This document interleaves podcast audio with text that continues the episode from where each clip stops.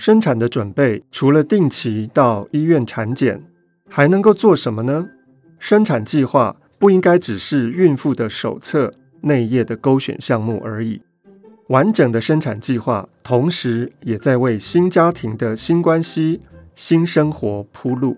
好运工作室集结各个领域的专家，想要翻转现代的生产方式，这是一种复古的创新，将自然生产的专家、助产师拉回生产的主舞台，主角就是产妇和宝宝，以及产妇指定上场的所有角色。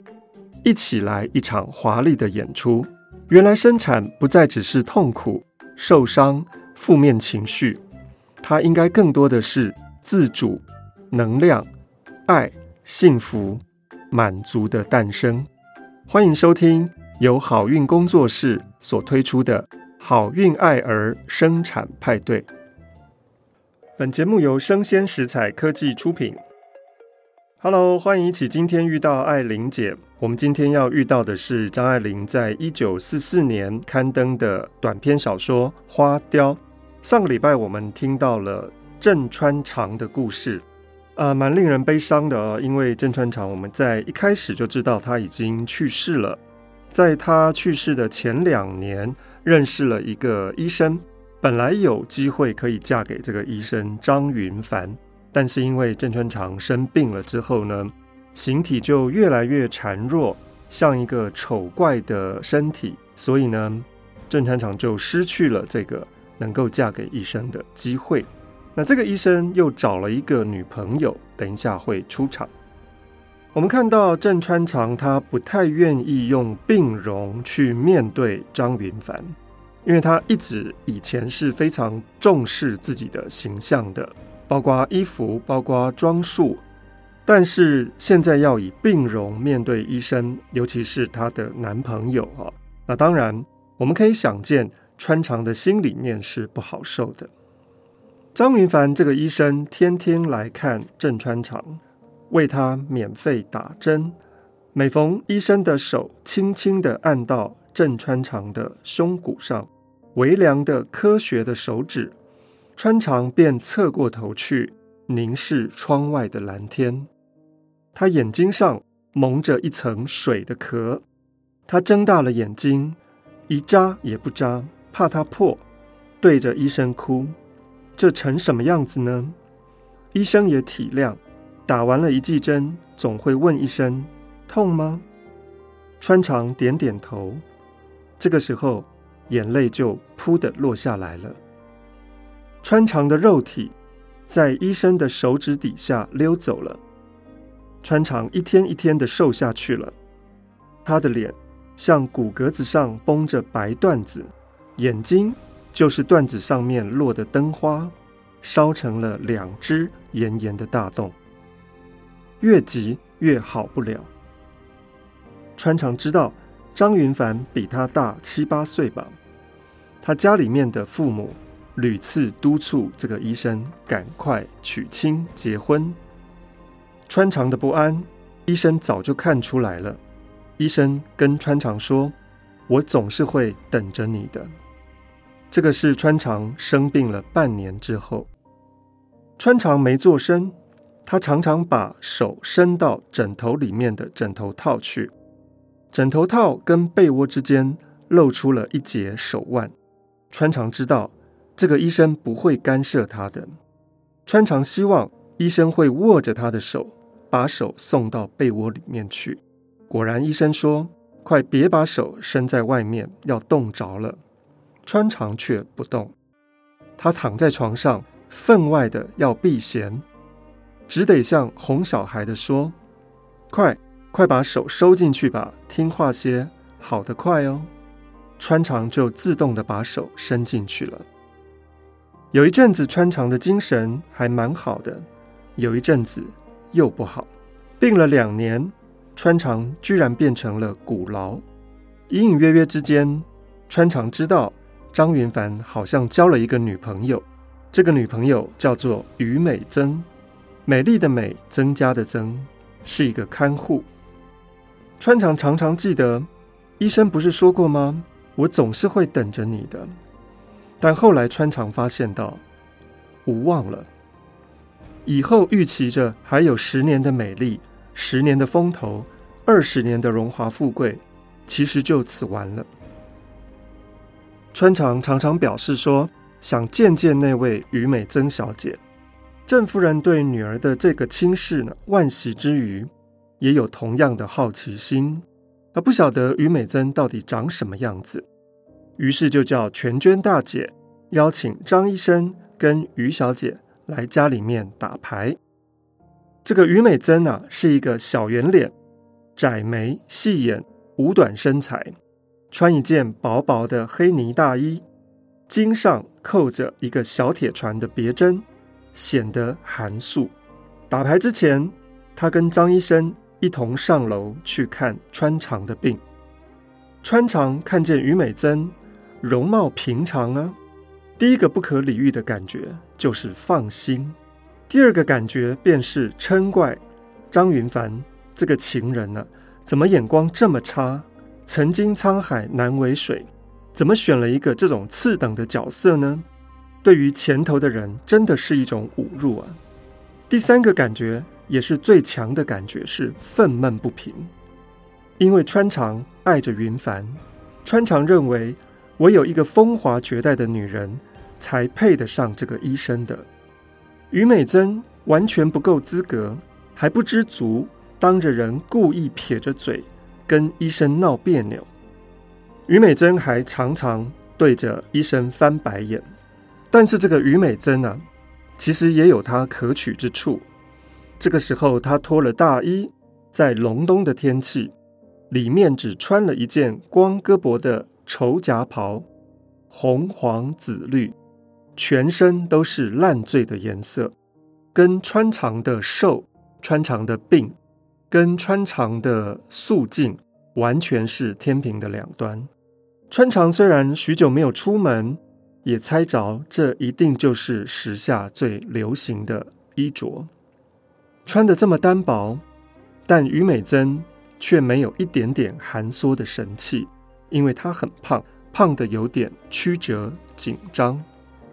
相形之下呢，川常就觉得自惭形秽。川常其实早就考虑到这一点了，于是把前年拍的一张很得意的照片。压在玻璃桌下面，于美珍走来走去，弯着腰打量了半日。她并没有问：“这是谁啊？”她看了一看这个照片，如果是有名的照相馆照的，那一定在英文字凸印的下端，可是没有。于是于美珍就含笑问说：“这是在哪里照的啊？”川常说：“就在附近的一家照相馆。”于美珍说：“小照相馆拍照啊，一来就把人照得像个囚犯，就是这点不好。”川长一时傻眼，答不上话来。于美珍又说：“可是郑小姐啊，你真上相呢。”意思是说，照片虽然难看，但比本人还胜过三分。于美珍这样的话可能是无意的，但确实刺伤了郑川长。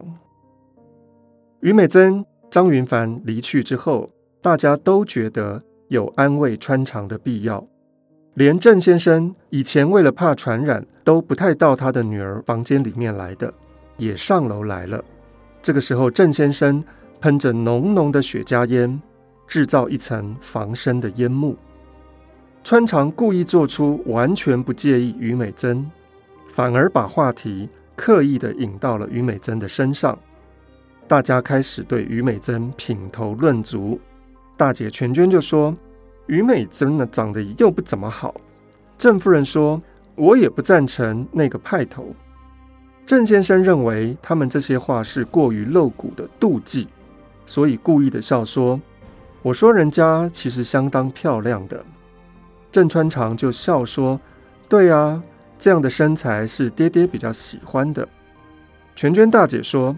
爹就是喜欢人家胖，郑先生笑说：“不怪张云凡要看中一个胖些的，那些病人呢、他实在是看腻了。”郑夫人回到自己的房间里面，叹息着说：“可怜呐、啊，他还撑着不露出来。这个孩子就是要强。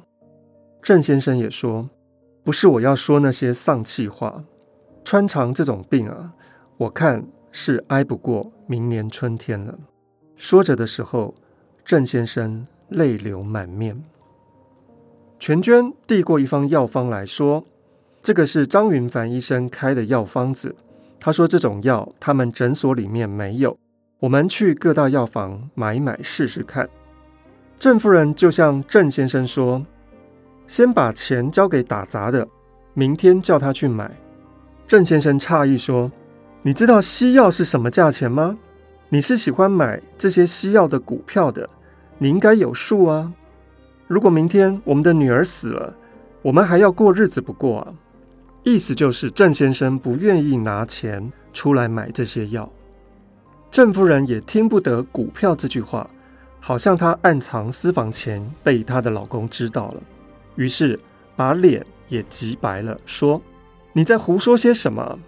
郑先生说：“你的钱，你爱怎么用你就怎么用，我花钱可得花得高兴啊。”花在药上面了，那真的是冤大头。这个孩子病一两年，不但你你是爱牺牲的，你就找牺牲，就连我也要被牺牲，不算对不起他了。肥鸡大鸭子吃腻了，一天两个苹果。现在是什么时代啊？做老子的一个姨太太都养活不起了，他给我吃苹果，我看我们也只能这样了。没办法再变出什么样的新把戏。你有钱，那你给他买去。郑夫人这个时候就在心里面想着：如果是拿自己的钱给女儿买药呢，那不是就证实了自己是有私房钱的吗？所以当然不行。左思右想，只有一个方法，就是让张云凡自己去想办法。张云凡之前是跟郑川长有婚约的。所以总不会好意思不管吧？总得敷衍我们一次吧？郑川长后来知道了这些，如同万箭钻心。他觉得他自己就是这个世界的拖累。这个世界充满了各种愉快的东西，橱窗里面的、菜单上的、时装样本上的，最艺术化的房间里面空无所有。只有高齐天花板的大玻璃窗、地毯与五颜六色的软垫，还有小孩。小孩是他也要的，包在绒布衣里，兔子耳朵小帽里面的一个西式的小孩，像耶诞卡片上面印的。哭的时候呢，就可以叫奶妈抱出去。这个是郑川长在心里面常常想着的。如果以后，如果以后，如果以后是这样的话，那该有多好！但是他现在自己一寸一寸的死去了，这个可爱的世界也一寸一寸的死去了。凡是他目光所及、手指所触，立即死去。如果有一天他不存在了，这些也都不存在了。郑川长本来就觉得自己是一个无关紧要的、极为普通的女孩子。自从生了病，终日郁郁的自私自想，她的自我观念逐渐的膨胀。张爱玲说：“硕大无朋的自身和这个腐烂而美丽的世界，两个尸首背对背拴在一起，你坠着我，我坠着你，往下沉。”这也是花雕里面非常重要的意象。川长受不了这样的痛苦，他想早一点结束他自己。他想要去看一下这个世界最后的样子，所以某一天早晨，趁着爸妈还没有起床，他就告诉李妈说：“我想要出去。”李妈于是就背着川长下楼，给他雇一辆黄包车。川长就趴在李妈的背上，像一个冷而白的大白蜘蛛。以前川长也出去啊，因为太忙着被注意，从来也不太有机会注意到其他人。但是今天他注意到所有的人都拿异样的眼光看着他，好像他自己是一个怪物。郑家的人醒来之后，发现到穿肠不见了，分头寻觅。穿肠一直晃到了傍晚才回家来。当然，家人是不会责怪他的。穿肠就躺在床上，别过脸去，合上眼睛，面白如纸，但是可以看见他的眼皮在那里跳动，好像纸窗里面漏进去了风，风吹动了烛火。郑夫人就问说：“怎么了？”郑夫人赶过去，坐在床头，挪开了被窝上面搁着的一把镜子，想必。是穿肠先照了镜子梳头，后来拿不动了，放下了。现在穿肠却又伸出手来握住了妈妈捏着镜子的手，连手连镜子都拖过来压在自己的身上，镜面朝下。穿肠可能连镜子里面的自己都不认识了吧？穿肠说：“娘，我怎么会，怎么会变得这么难看了呢？”我怎么会？郑夫人也哭了。可是有的时候，郑穿肠也很乐观。遇到天气好的时候，他可以闻到在衣背上面的太阳的气味。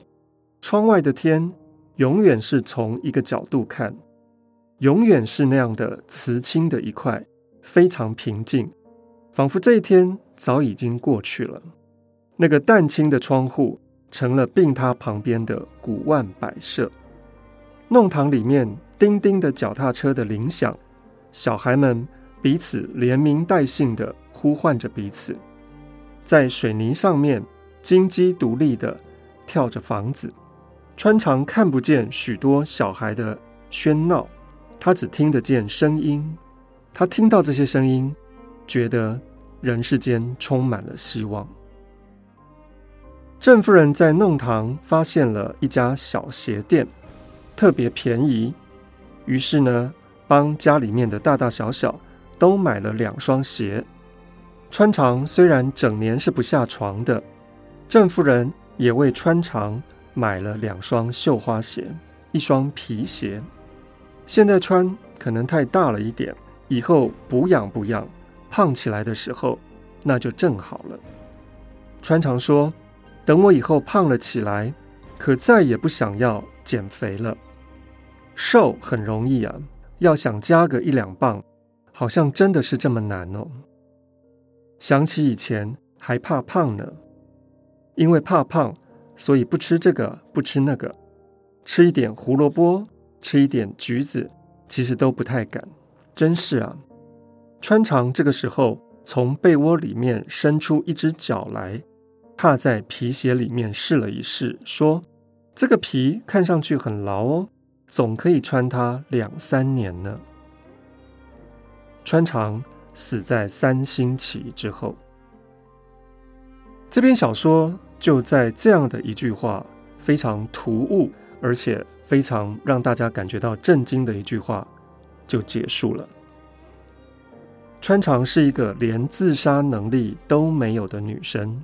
我们就看到，在小说的后半，穿肠因为生了病，所以她的身体一天一天的弱了下去，连谈恋爱，连试穿鞋子，可能都是一种奢侈的愿望。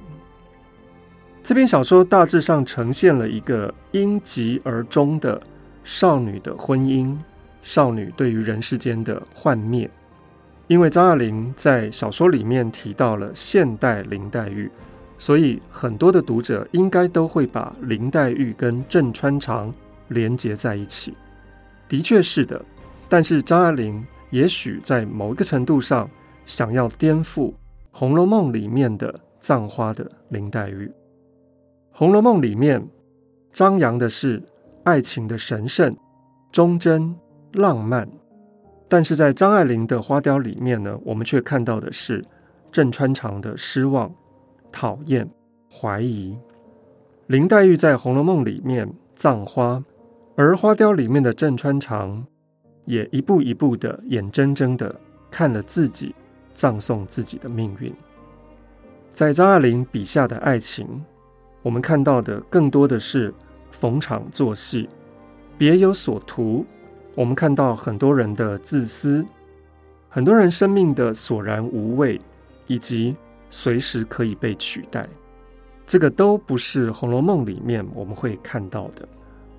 但是张爱玲还是在《红楼梦》里面抓到了一些细节描述的精神。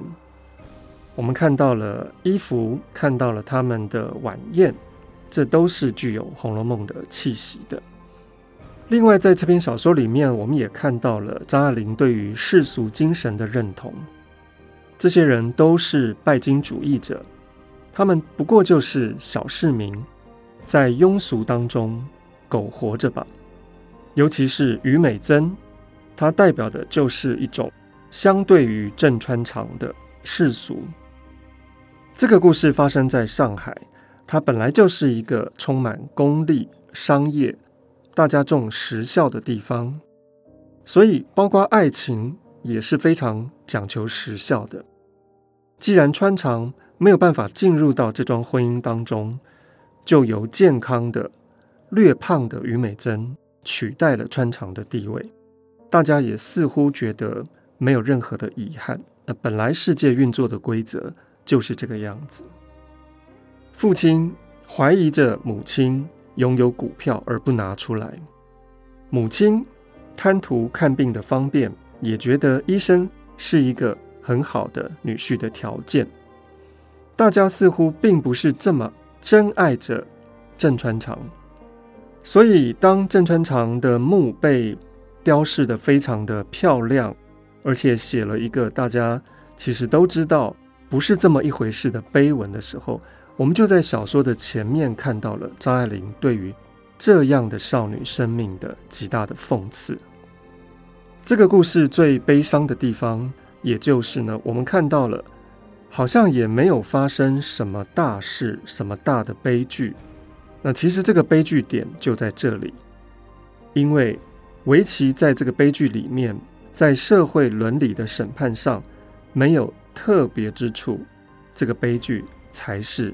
最悲伤的，它并不惊世骇俗，它只是一般家里面会发生的事情。另外，在这篇小说里面，我们也看到了非常张爱玲式的意象：没有点灯的灯塔，不开灯的灯，大白蜘蛛，像鬼一样的白色的袍子，酒精缸里面的骸尸，这些都是张爱玲最擅长的死亡的意象。好，今天我们的花雕就介绍到这边，希望各位会喜欢这篇小说，希望我们以后还能够再遇到艾玲姐，拜拜。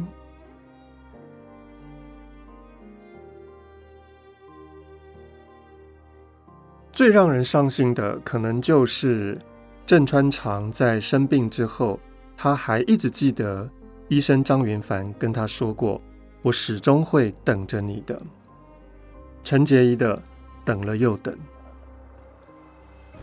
爱着你，爱的真，爱到经不起风雨一阵，只因我会想成那世上情人暗夜哭声，爱着你，爱的深。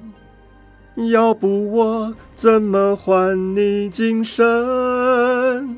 若你在我心怀，不曾去又来，我不会揪着心悠悠期待。这就是郑川长在病卧当中唯一的希望吧，等了又等。但是他始终等不到医生来娶她，换来的却是一个肥胖的、多彩的于美珍取代了郑川长的地位。